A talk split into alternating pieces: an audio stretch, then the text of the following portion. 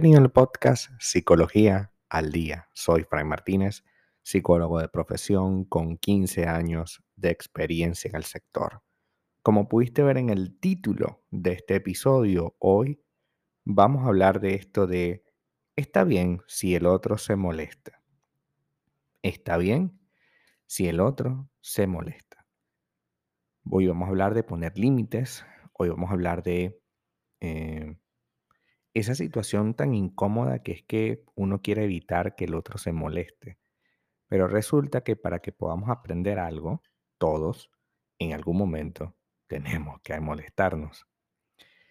Em, si te cuesta poner límites, estarás tan acostumbrado a tratar de agradar a los demás que probablemente ni te hayas percatado del daño que estás ocasionándote y ocasionando con esa actitud. Tenemos que saber que no eres débil ni menos válido por haber mantenido esa actitud durante mucho tiempo. Se trata simplemente de algo que hemos aprendido y que seguramente en un momento puntual fue útil, porque bueno, evidentemente no todo el mundo eh, hay que dejarlo enfadarse, ¿no? hay personas de personas, hay situaciones de situaciones. Sin embargo, hoy vamos a centrarnos esencialmente y que si nuestra pareja se molesta por una situación puntual que hemos hecho o que tenemos que hacer, como por ejemplo poner un límite, esto no quiere decir que está mal. Molestarse por algo también significa que esa persona se ha, ha tenido que revisar algún esquema, ¿no? Porque, por ejemplo, si tu pareja es extremadamente controladora o controlador, y está todo el tiempo, mándame tu ubicación en tiempo real, que necesito saber dónde estás, que necesito saber qué haces. Mándame una foto de lo que estás haciendo en este momento, porque no me la mandaste, te veo en línea. O sea, si es extremadamente tóxico en ese sentido, pues aunque se moleste, tiene que darnos nuestro espacio. Y si no nos da nuestro espacio, tenemos que salir de allí corriendo. Es necesario por ejemplo, que si nuestra pareja nos invita constantemente cada fin de semana a la casa de sus padres, porque esa persona no puede vivir sin visitar a los padres todos los fines de semana, pues es importante entender que eso tampoco tiene ningún tipo de sentido.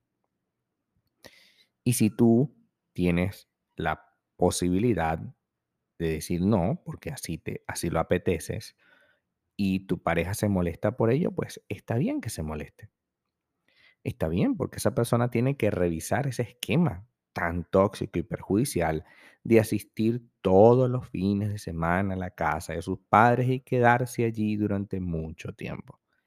Eso no tiene sentido, no tiene razón de ser. Pero es así, está pasando y hay que trabajar sobre ello. Es, muy importante comprender que para una persona que le cuesta poner límites, les dificulta porque son muy dependientes de lo que pueda decir la persona especial. Si tu pareja eh, se pudiera enfadar, tú tienes el miedo de que pueda o acabar con la relación o pueda tener algún conflicto o alguna situación específica que, me pueda decir algo, ¿no? Que me pueda hacer sentir mal simplemente por el hecho de que eh, se molestó, ¿no? Sin embargo, esa molestia, eh, como somos dependientes, me resulta muy difícil de poder superar.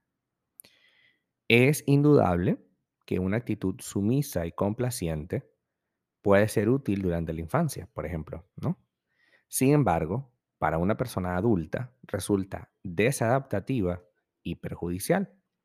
Ya no somos niños, no dependemos de otros para sobrevivir y por tanto no estamos obligados por ninguna circunstancia a ceder ante esas personas ni a permanecer al lado.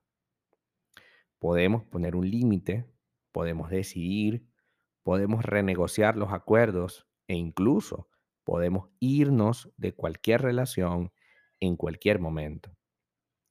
Sin embargo, ese miedo infantil al rechazo y al abandono, como está tan profundamente arraigado en nuestro en nuestro corazón nos lleva a percibir como una situación súper catastrófica la sola idea de que alguien no nos apruebe, nos rechace o se moleste con nosotros. Ahora bien, tienes que comprender que no podemos depender de la reacción de otra persona para ser felices. Tratamos lo mejor posible de lidiar con los deseos de nuestra pareja, claro. Tenemos que tratar lo más posible de poder mostrarle nuestro parecer. Sin duda que mostrarle nuestro parecer no tiene por qué ser el fin del mundo. Mira, a mí me parece que no deberíamos ir todos los fines de semana a la casa de tus padres. ¿Qué te parece si en lugar de eso vamos un fin de semana al mes? O vamos un fin de semana cada dos meses. O sea, porque tenemos que ir todos los fines de semana a la casa de tus padres. Es como muy, muy severo, ¿no? Es un cambio muy drástico.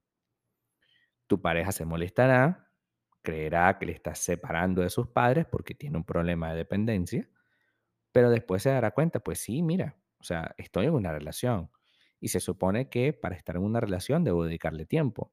Si trabajo toda la semana y el fin de semana, que es el tiempo que tengo libre, por ejemplo, le dedico a mis padres, ¿en qué momento estoy haciendo una relación? Si trabajo de lunes a viernes hasta las 5 de la tarde, cuanto menos, llego a casa 6, 7 de la noche y 8, 9, 10 cuando mucho hasta las 10. Son 3 horas, 4 horas en las que pasas con la persona, pero no pasas solo con la persona. Tienes que lavar ropa, tienes que hacer cosas, tienes que prepararte para el día siguiente, tienes que hacer alguna tarea, obligación X, ¿no? Es decir, prácticamente no le dedicas tiempo a la relación durante la semana. Y el fin de semana que pudiera ser un, un espacio para poder crear algo con esa persona especial, porque se supone que tu pareja es alguien especial, ¿no? Al que hay que dedicarle tiempo. La relación con tus padres ha sido así toda la vida y lo seguirá siendo independientemente de que le dediques más o menos tiempo.